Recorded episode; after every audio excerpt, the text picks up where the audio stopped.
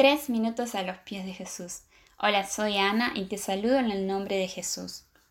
En Hebreos 3 y en Salmo 95 recuerda la historia de la generación del pueblo de Israel que salió de Egipto y que no pudo ver ni disfrutar la tierra prometida. Y esto se debió a causa de su incredulidad. Esa tierra prometida representa el lugar donde el pueblo llega a descansar, a reposar de la esclavitud. Para este tiempo representa el reposo completo que viviremos cuando Cristo regrese por su iglesia, donde ya no habrá llanto ni dolor. Quizás en estos momentos estemos cruzando algún desierto de incertidumbre, problemas, preocupaciones, que nos pueden estar cargando cada día de angustia, ansiedades o temores.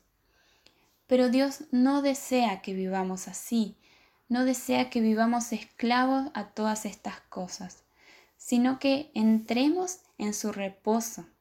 Desde ya podemos experimentarlo, hoy mismo, por medio de Jesús, quien en Mateos 11 del versículo 28 al 29 nos hace esta invitación.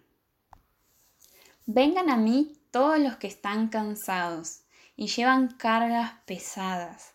Yo les daré descanso. Pónganse en mi yugo, déjenme enseñarles, porque yo soy humilde y tierno de corazón, y encontrarán descanso para el alma. Pues mi yugo es fácil de llevar, y la carga que les doy es liviana. Estemos atentos de no caer en incredulidad, dejando que las circunstancias ahoguen nuestra fe, como le pasó a la generación del pueblo de Israel.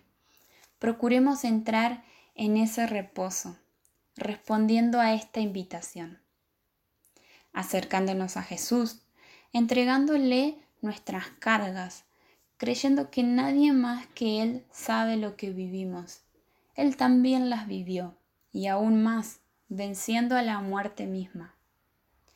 Por eso nos promete que estará con nosotros hasta el fin, de una manera muy personal, al lado nuestro, compartiendo su yugo, el cual es liviano, ya que es Él quien nos guía. Podemos hoy entrar en su reposo. ¿Y tú qué piensas de esto? Nos gustaría escuchar tu testimonio u opinión. Nos los puede dejar en iglesialatina.com. Que el Señor te bendiga.